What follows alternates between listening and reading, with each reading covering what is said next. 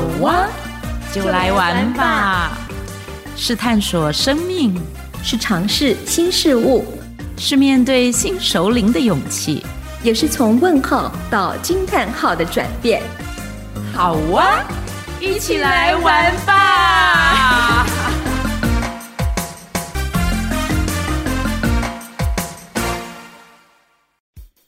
大家好，欢迎收听。好啊，就来玩吧。我是今天主持人，是不是大家觉得说今天主持人好像换成一个男生了，对不对？那其实我是今天的来宾啊。嗨，大家好，我是 M 马德琳。今天很开心有一个新的开场。大家好，我一开始就要笑到不行。我是 W Witch，大家可以听到刚刚一开始哦，就有一个那个很年轻的声音这样子，而且还是是男生。好好，我就觉得啊，好兴奋，好兴奋！我们又有一个，我们又有一个新的尝试。呃，我们要稍微来介绍一下，今天呢，来到我们节目的特别来宾，他是盛华法律事务所的陈玉维律师。然后呢，为什么会有这么样的特别来宾来上我们的节目？主要呢，是因为听众朋友如果有听过我们前面很多集，我们有一位特别来宾上了我们节目好几集了，对不对？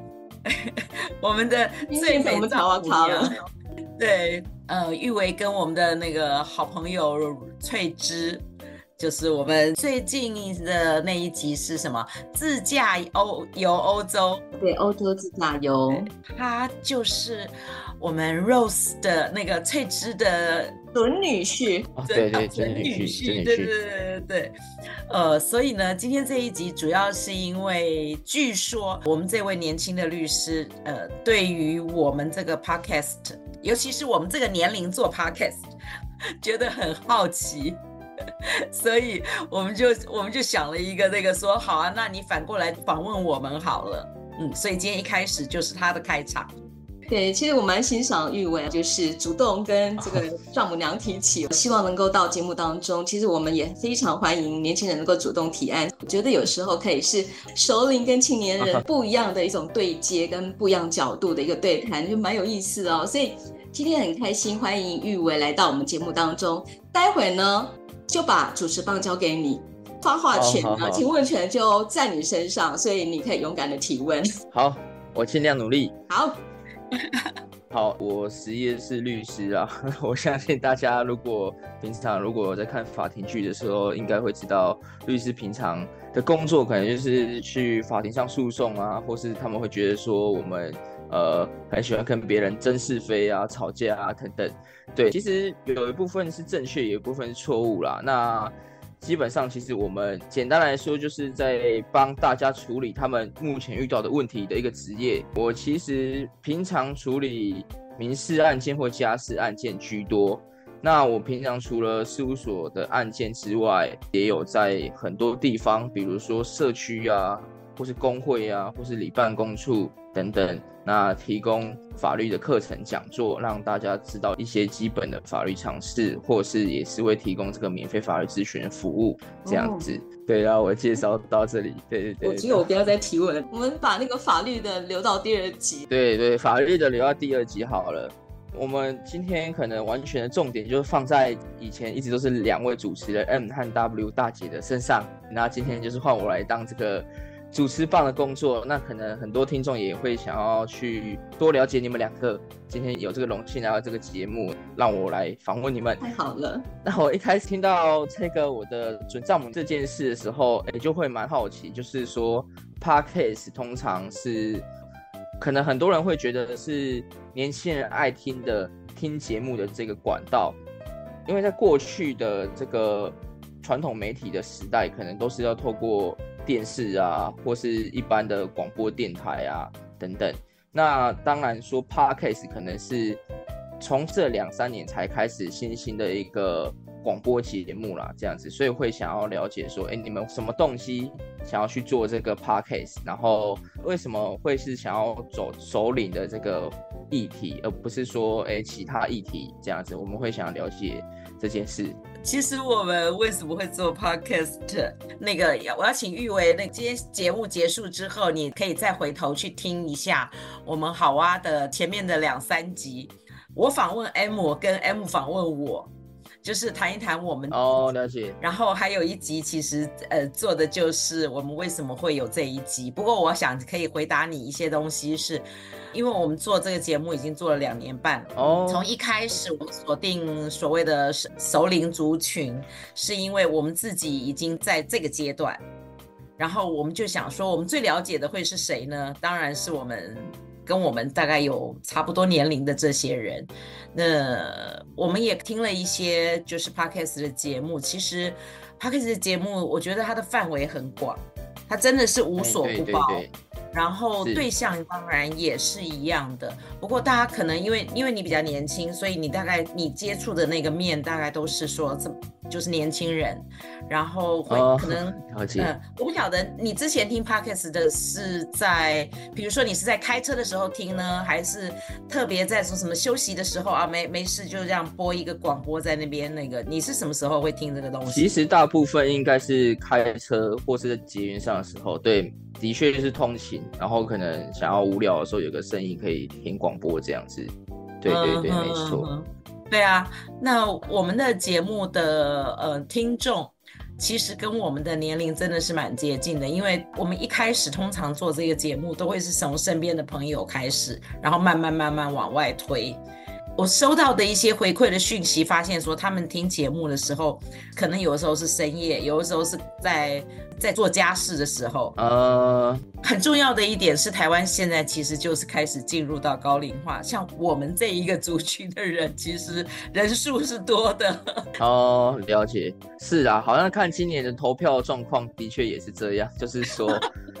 对，就是中生代或是更往上面的老年世代，投票率真的是非常高啦。所以其实，在台湾的人口中的确慢慢的走向高龄化社会这样子。所以，哎，那 W 姐，你意思是说，你会是想要？想要分享自己的生活，给更多这个族群的人可以去大家聊聊天，分享彼此的生活的管道，这样子。嗯，一开始我们当然是找自己最熟悉的，可是我们这两年半来，其实我们访谈了很多的人，嗯，然后发现我们的怎么讲，我们的节目里面。其实包括的范围也很广，就是什么食衣住行娱乐都有，还蛮有趣的，还蛮有趣的。所以我们在做这个节目的过程里面，我觉得也拓展了我们很多的不同的视野。嗯，啊，可以反而学习更多的事情啊，这样子是对，让生活变得更有趣。那我想我这部分的话，一开始做 Podcast，其实我自己也是学广播电视，我觉得是一种圆梦啦，就是圆之前早期想要从事广播电台的工作的梦。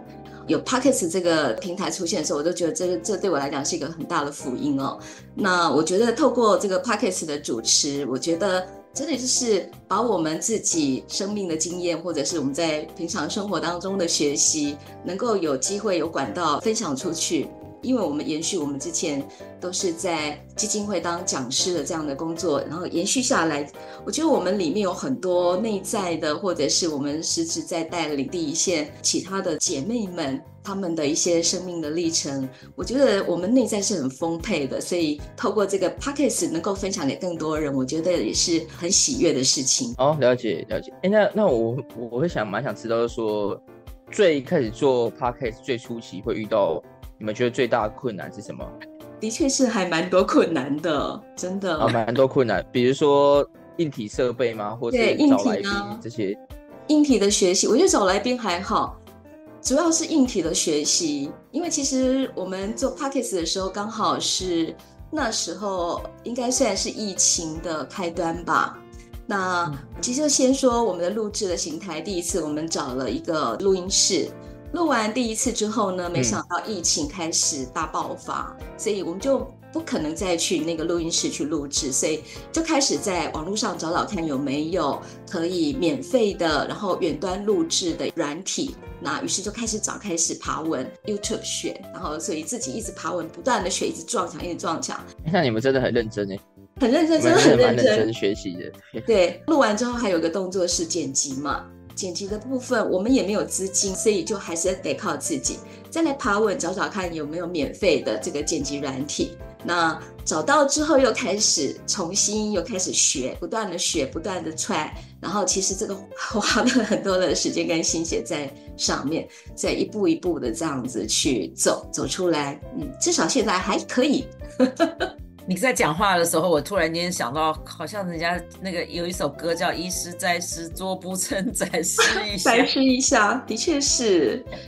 对，因为尤尤其是像我们这个世代，老实说，我们对那个数位三 C 的东西不是那么的熟悉，没有那种数位脑，所以对于这个东西，我们的学习的那个速度啊，或者是说那个艰难程度会比较大一些。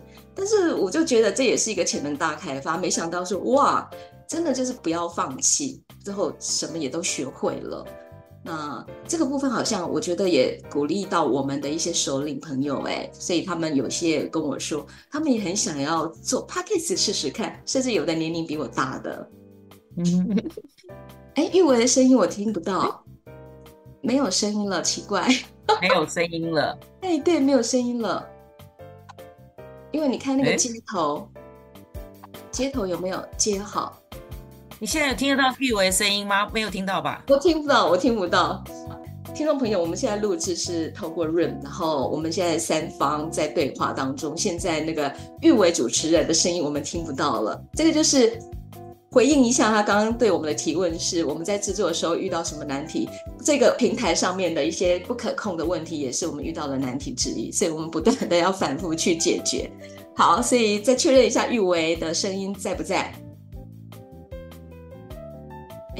喂，哦，有了，有了，有了，有了，有了，有了，太 好了，可能是我刚刚是用，可能啊，我看用最粗暴的方式，就是重新再连一次就好了。OK，OK，好，那是我刚刚说话声音，你有听到吗？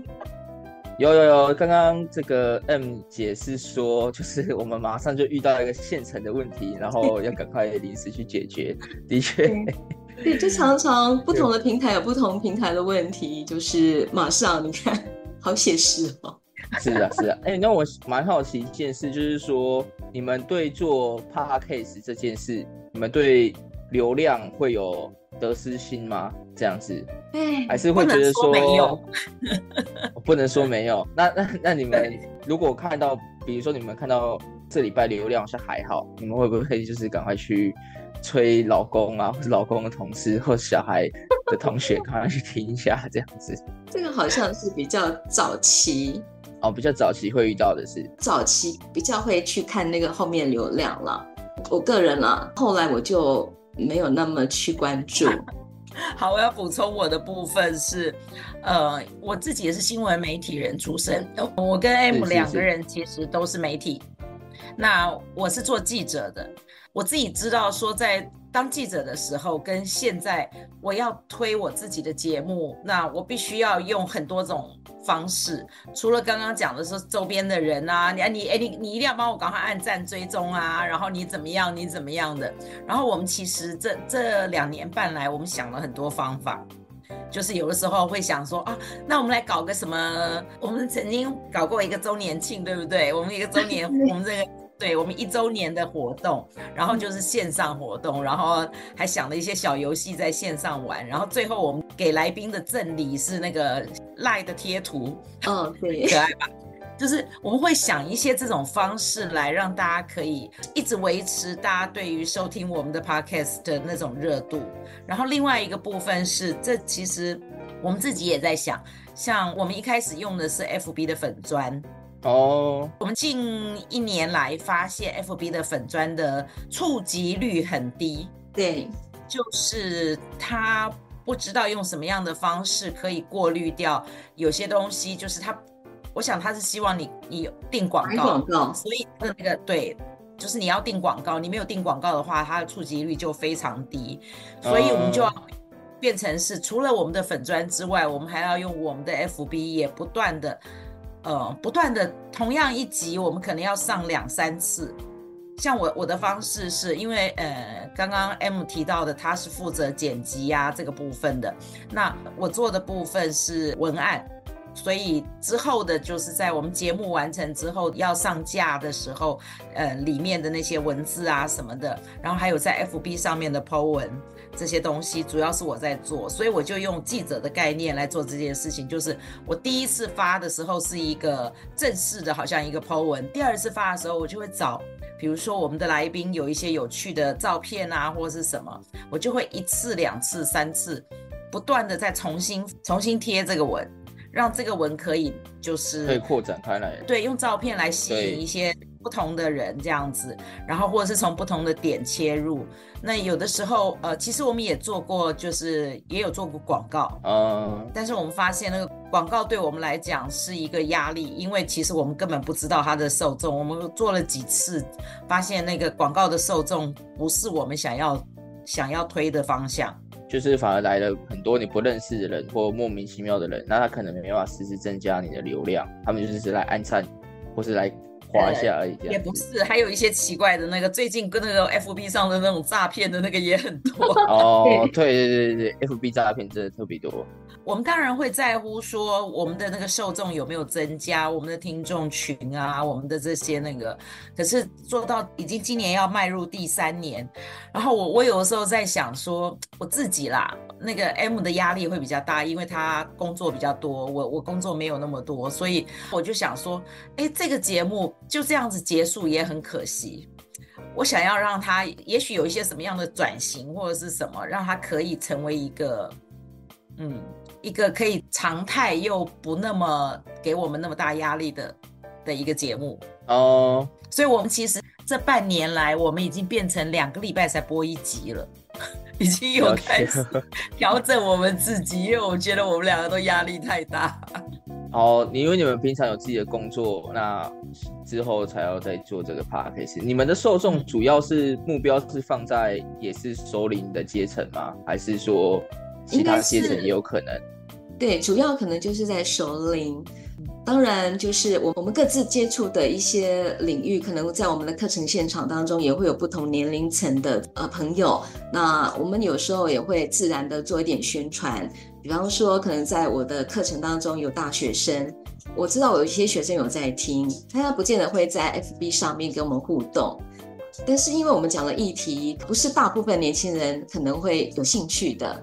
所以我觉得我们受众应该还是在青壮世代会比较多一些。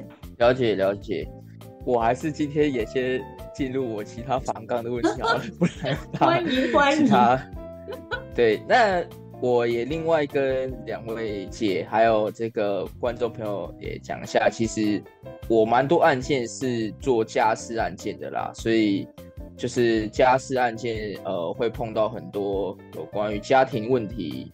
那不管是子女的，或者是这个婚姻的这样子，所以我觉得我今天也很荣幸来到这个节目，来跟 M 姐和 W 姐来聊一下，就是有关于你们对家庭的看法。因为其实我其实最常碰到的家事案件，我想大家一定一开始就想到，一定就是离婚这样子。那所以其实我其实今年四月要结婚啊，可是我之前挣扎了。蛮长的时间，因为我觉得说，哎、欸，怎么那么多人在那边离婚？那我真的要去踏入这件 这件事吗？这样子，所以，所以我会蛮想了解说，你们一开始结婚的时候对婚姻的想象是什么？这样子，那，哎、欸，那你们你们目前跟先生结婚大概结婚多久了？哎、欸，我我也想了解一下。魏曲，你先回答，我先算一下。我今年一月结婚满四十一年，四十一年哦。你看玉伟的表情，嘴巴张大大。好想说，我十岁就嫁了。所以我自己都想一想，觉得很可怕。就是我刚刚觉得玉伟问开始的那个挺好的，就是现在离婚率这么高，其实其实不是不是只有台湾离婚率高哎、你看我们像在看欧美的影集的时候，就觉得好像他们。就是他们的离婚是一个很普遍的事情，离婚再嫁，离婚再结婚啊什么的。其实我这些年常常到大陆，我这些年常常到大陆，然后我也发现他们的很离婚的情况也是对，所以我就变成了少数民族了，就是结婚四十一年了，这么奇怪。哦，坚持力很高，这个事也很奇妙。那不过说实话。你问大概十个人，有八有我我相信有七八个人都会告诉你说，在他结婚的这么多年当中，他有无数回想要离婚的念头。所以、哦、了解。对，所以就是这种念头会不会让我对结婚啊，对婚姻会会怎么样子那种那个，我我觉得是这样哦。就刚开始走入婚姻的时候，其实完全没有，完全没有任何想太多。我们那个年代，我、哦、没有想太多。呃，对，就是你觉得就是说年纪到了就要做这件事啦，这样子。就是顺流，没有人逼我哎，我我那时候我我还很怀疑。我会，我有一次问我妈说：“哎、欸，你们为什么那个时候就会答应我结婚啦？然后你们是不是怕我那个等下怀孕了，然后没有人要认领那个孩子？” 我妈就骂我说三八。然后我我想一想，其实就是就是好像觉得。大家都是这样，你到走到了那个时间点，然后又有一个固定的交往的对象，好像自然而然就走进了婚姻，没有多想。呃，所以一开始我没有多想什么就结婚了，就觉得好像要结婚。是大概是几岁结婚的？我结婚的时候二十三岁。哦，二十三岁。啊，所以这样就这这年龄就把它加起来，二十三快二十四，对，差不多。那你们结婚之后？那个时候你们两个都是有去在工作吗？对对，我一直都有在工作。我我是我跟我先生都是记者，我们两个都是记者，所以对是在同一家公司。嗯，你们是办公室恋情吗？刚开始是，是办公室恋情啊，刚开始是，好好好，了解了解。后来后来他就他跳槽了，嗯，然后后来跳槽了，后来就异地恋情这样子。那你们之后一定。呃，会有生小孩的规划吗？你们那时候难道没有去一个讨论，是说，哎，生生小孩可能要花时间照顾他，那经济压力可能也会比较大，那是不是要有一个人去当家庭主妇，那另外一个就是工作，主要做经济来源这样子？你们那时候会有这样的讨论吗？没有，好像也没有哎、欸，都没有，没有，对不对？对呀，好像没有哎、欸，就还是继续工作啊。主要主要照顾孩子，老实说还是女性这个角色比较多。呃，我的状态是这样子，我是在出版社工作嘛，我现在是在跟这个电视台有关产业的一个录音室工作。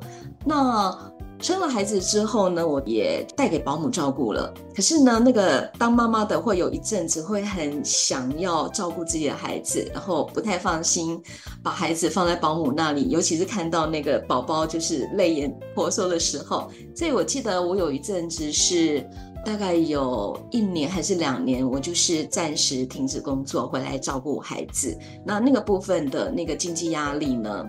我也好像没有说让我先生全部承受，反而是我会用这个接接 case 的方式当 SOHO 族在家，一边育儿一边呃一边赚钱。我们的方式是这样子的模式。那再过一阵子之后，发现呃女性这边的这个经济好像不是能够那么支撑自己的一些开销或者生活的用度的时候，我又会很自主的再去重新再找工作，所以又在投入工作。所以我两个女儿大概都是这样子这样反复的形态，停了又去找，停了又去找。那我觉得对女性来讲是一个很大的挑战，然后呃调整的这个程度是要很大的。哎，那我想了解各自的小孩目前是几岁了？我的孩子一个是二十七岁，一个是二十一岁。哦，二十七，一个也在工作，一个还在还在读书。对对对，还在读书。那那 W 大姐呢？W 姐呢？我两个我两个儿子都三十好几，呃，然后两个人目前都在工作，没有结婚，都还没有结婚。对，了解了解。那。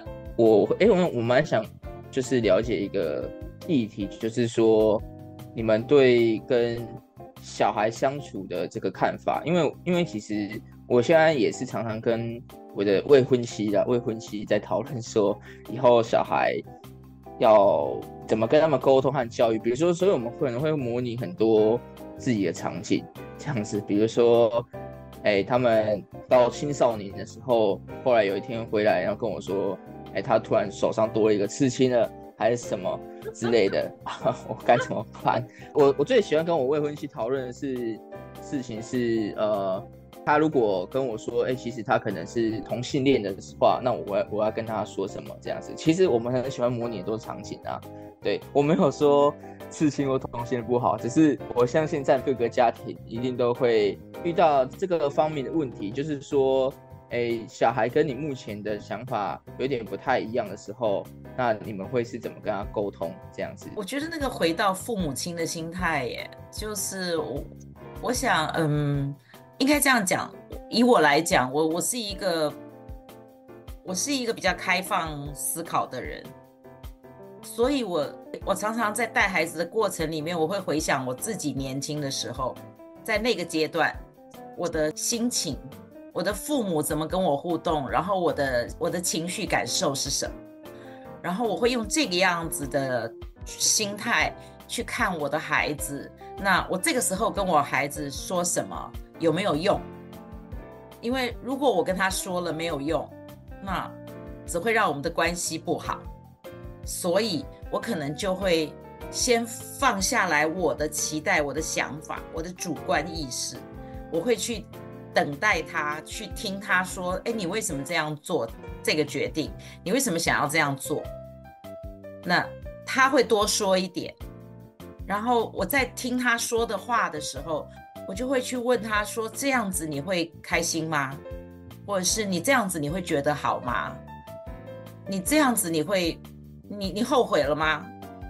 嗯，我我是用这种方式，现在啦，就是这这大概我我其实觉得养孩子的过程就是学习的过程。那 W 姐，那我蛮想蛮想知道一件事，就是说你现在回想起来，你跟你小孩子以前发生过最大的冲突是什么？是什么事件？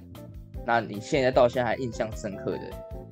嗯，最大的冲突，我想大概大部分的人都是在青春期的时候吧。我我儿子其中一个孩子在高中的阶段要呃要休学，对哦要休学，他为什么要休学？他就开始他就开始不起床上课，就是他其实都有一些前兆的，然后他开始做这些事情。那后来有一天，我突然发现一件事情，就是因为他唯一能够用的方式就是他不跟我说话，他不跟我说。Oh, OK。那当他不跟我说话的时候，我就发现说，哦，好，那我想了很久，就是我用了很多种很多种方式，他都不回应我，然后我就想，为什么他不回应我？原来我在跟他对话，在跟他互动的时候，我一直想的都是要去说服他，然后我就那一个瞬间，当我明白说我是从我想要说服他的这个出发点去跟他说话。他永远都不会打我，所以我就决定，我放下我所有的期待，我唯一的，我唯一想要的就是你跟我说话，嗯、就是，所以我的意思是说，再有通了。对，我的意思是说，当我的孩子愿意跟我说话的时候，一切就有可能。所以我从孩子身上学习到的就是放下自己的期待，真正的去倾听他。哦，了解。那 M 姐呢？M 姐，你如果现在。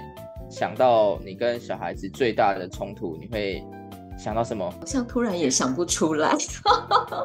突然想不出来，那就是没有冲突了，都没有冲突了。而且二十一岁的那个大学生，现在也是乖乖的这样子，都不会跟爸妈吵架。嗯，我觉得，我觉得现在孩子本来就很有自己的想法嘛。我有时候反倒很欣赏我女儿的想法。呃，这个老大跟老二，我们两个都女儿嘛，我都觉得。他们有我小时候没有的那种帅气，然后那一种很自主的那个性格，我有时候真的是蛮欣赏他们，而且我我觉得有时候他们比我更有勇气。我是一个乖乖牌长大的妈妈，所以当我遇到孩子的那种呃表现出来跟我以前比较不一样的时候，我会自己去做一点调节。然后我当然开始的时候会有点冲击，但是我不会马上去处理，或者是马上就要。一定要去改变它。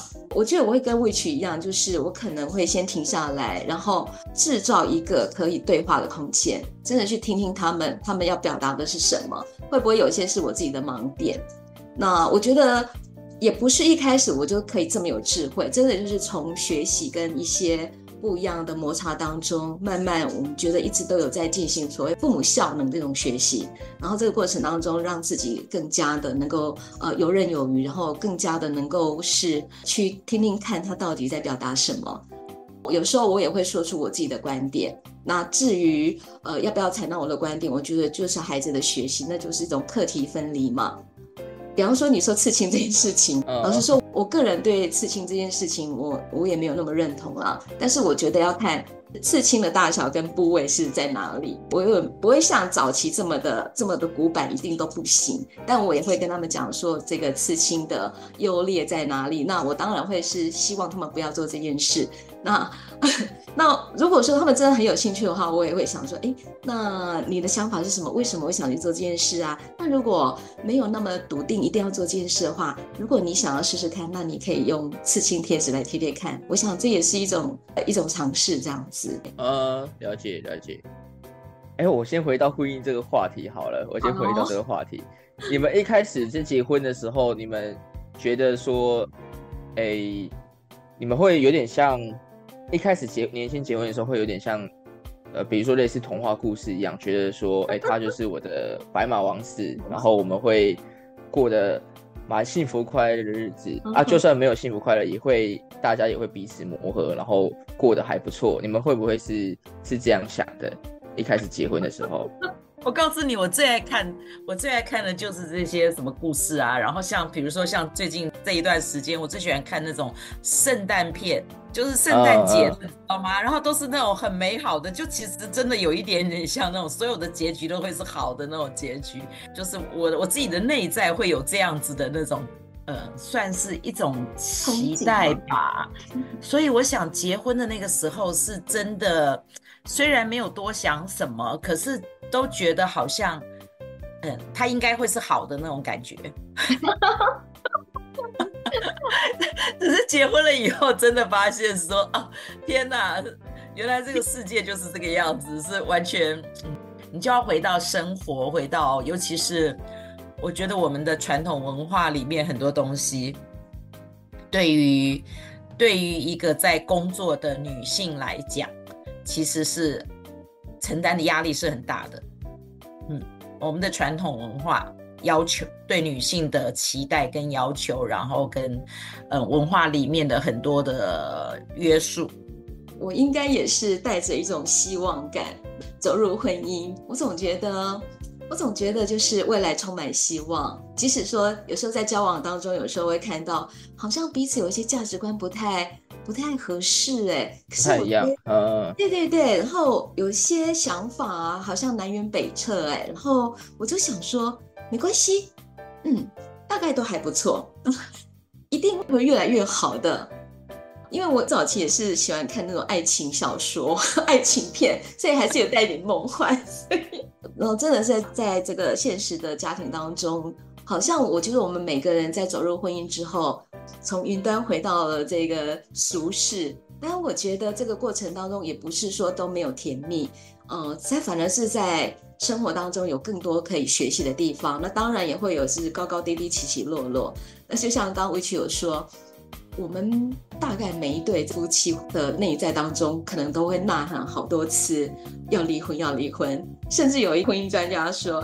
呃，真正经得起考验的婚姻是每个夫妻在里面已经呐喊说我要离婚好几百次，甚至上千次，可是依然依然还是能够携手去面对那个摩擦，所以那个磨合的功夫，我觉得是人生需要去学习的功课。所以如果说问我说，哎，如果回到最初，你会不会选择走入婚姻？我觉得我会耶，我还是会，但是我会选择比较晚婚一点。就是交往再久一点，然后我更清楚知道我对于婚姻实质的样貌，我应该要准备好我什么样子的一个心态，或者我可以观察我的这个 partner 到底合不合适一起携手走入婚姻，所以我不会那么早婚。了解。你最后你真正想问的是什么，玉维？真的想问的是什么？我真的想问的是。哎，应该是会比较想要听到，那有没有那种具体的事件是说啊，这个真的，比如说你们可能跟先生会吵过很多次架嘛，可是吵这次的时候，你你你内心会想说，哎哎，这次可能真的有可能我会离婚哦之类的，你们有没有类似的经验？就是什么具体的这个导火线是在婚姻关系中是蛮大的，然后是会造成蛮大的裂痕，你们有没有这样的想法？我其实觉得吵架这件事情要两个人才吵，前没有两个铜板不会响嘛，对不对？好，我觉得吵架这件事情是要两个人才吵得起来。那什么东西会导致离婚？对我来讲，我觉得是态度，还有你的价值观。我自己发现说，价值观这件事情在婚姻，在婚姻要走下去的这很长的路里面，它会不断的出现。可是你知道吗？不见得说两个人的价值观不一样的时候，这两个人也会吵架，因为我们的文化常常都会有一方会是隐忍的，一方会隐忍，然后一方会吵不起来，然后就默默的隔了一段时间，就好像就过去了。可是他会不断的遇到这些价值观的挑战，这些价值观来自于我们的原生家庭，来自于我们的社会，来自于像我，我结婚这么多年，在这个过程里面，其实我我自己发现说，我已经跟当年的我是不一样的我。那我我想要说的是，你可以问我什么东西维系了我在这个婚姻里面走到今天，想想了无数回还没有离婚，是因为。我我想要说的是，因为我有我常常会认真想说，我会不会再选择这样子的一个人？他的价值观跟我不一样，可是会让我走下去的原因是我们其实有很多东西是相同的。那。当我们在有冲突的时候，你会想到说，我跟他完全不一样，为什么我会嫁给这个人？可是实际上，我冷静下来、理智下来去思考这件事情，我为什么会选择他？我会发现说，其实他跟我的某一些的某一些的东西是相同的，我们还是有很多相同的价值观，所以这很有趣了。我先生对我来讲，我们两个就是完全两个世界的人。就是我我自己一直觉得说很有趣，我们俩完全不。那以前的人就会说这两个人会互补，那可是这个互补很难了，你知道吗？两个人的那个完全不一样的时候，那个互补是很困难。那我是敏感型的人，所以我就会不断的在那种内在冲突里面去拉扯，嗯。然后可是我自己问了我自己无数回，我为什么还停留在这里？我为什么还会能够走到今天？是因为。我回头想想，我再选择可能会选择同样的人嫁，就是 我就欣赏这种特质的人，然后我就不欣赏某一种特质的人。那那这所以这是我的问题，不是他对方的问题。嗯，然后我要说的另外一个部分是，其实我我常常看我先生的某一些的那个，我对于他是很敬佩的，就是他是有一些他执着的理想，我敬佩他的理想，然后我也。愿意成全他的那个理想，这件事情很奇妙啊。所以你说感情啊，这种婚姻生活其实没有什么绝对，而是你自己要回过头来，在自己的内在去问自己，说你真正要什么。如果你觉得这样子真的是你受不了了，你觉得这种价值观落差这么大，我们太痛苦了。到到这已经到了八十岁了，我还要这么痛苦下去吗？好，再见。对，还是说？哎，我我去想一想，这个是我的选择，我有没有后悔过我这个选择？嗯，不晓得有没有回答到你，但是我我自己其实这这些年就常常在整理自己啊，我我也常常这样想。对，我觉得还不错，因为就是说，呃，应该是说你在吵架当下，你当然会充满很多不理性或情感面的因素这样子，但呃，争吵过后，你还是会是想要以理性。的想法是说，哎，我们走过这么多年，有没有什么相同的点？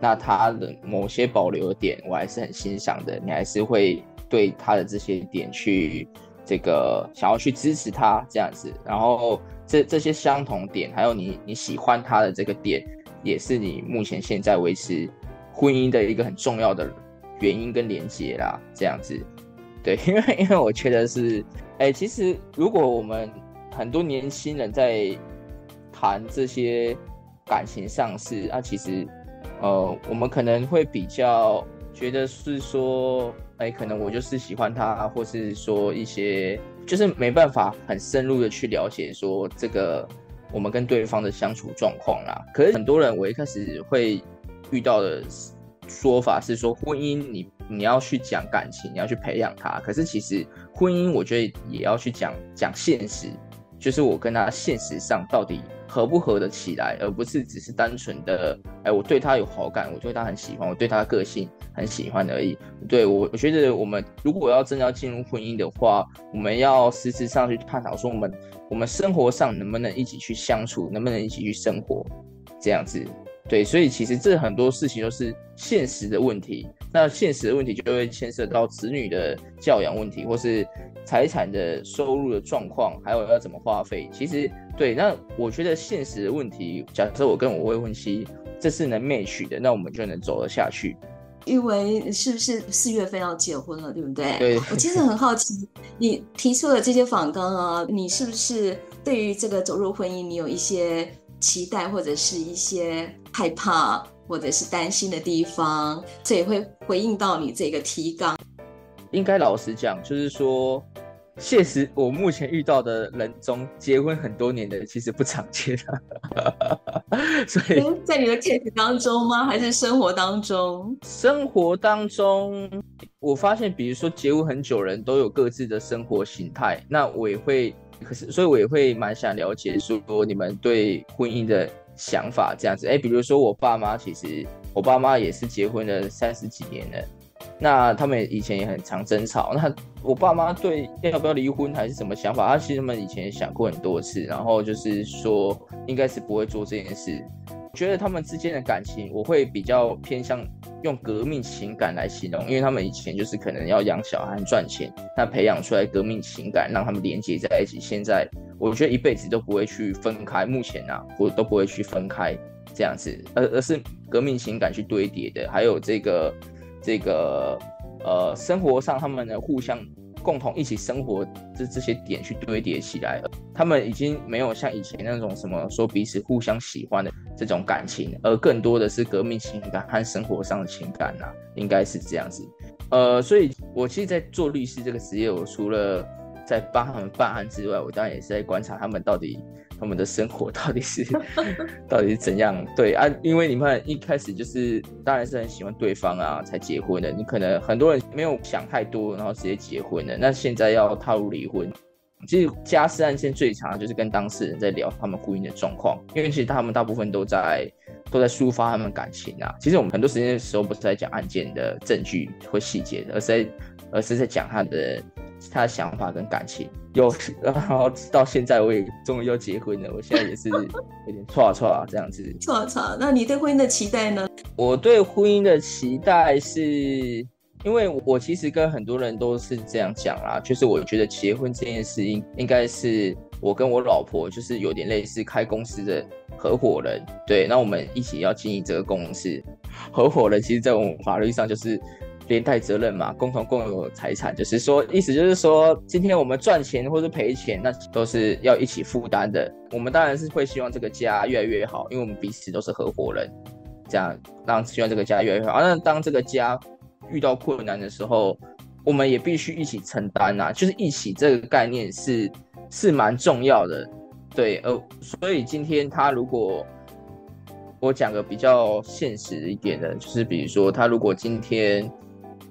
比如说，哎，比如说，我现在未婚妻她也在工作，那她的工作当然也会可能以后我们各自的收入也会一起应用在我们各自的生活。那假设说她有一天这个生病了之类的，哎，她没办法工作了，对，那我觉得身为合伙人的的义务就还是要继续把她一起，就是一起向前走，对对对，cover 她，而不是说很现实的去说，哎，那我们。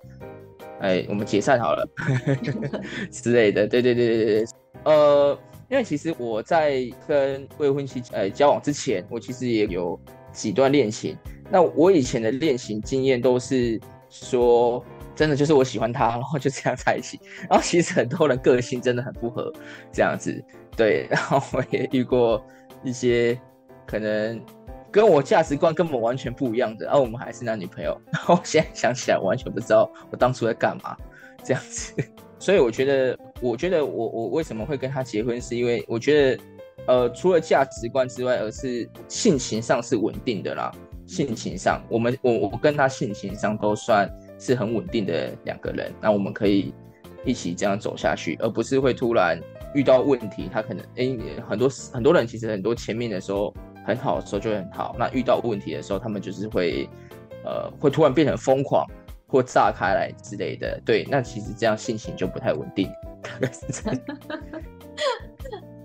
OK，哦，今天真的是很高兴，就是能够请玉维到我们节目当中，然后由他来访问我们，Witch 终于实现了我们的愿望了，被访问的愿望。我觉得下次还要换一些不同的主持人来。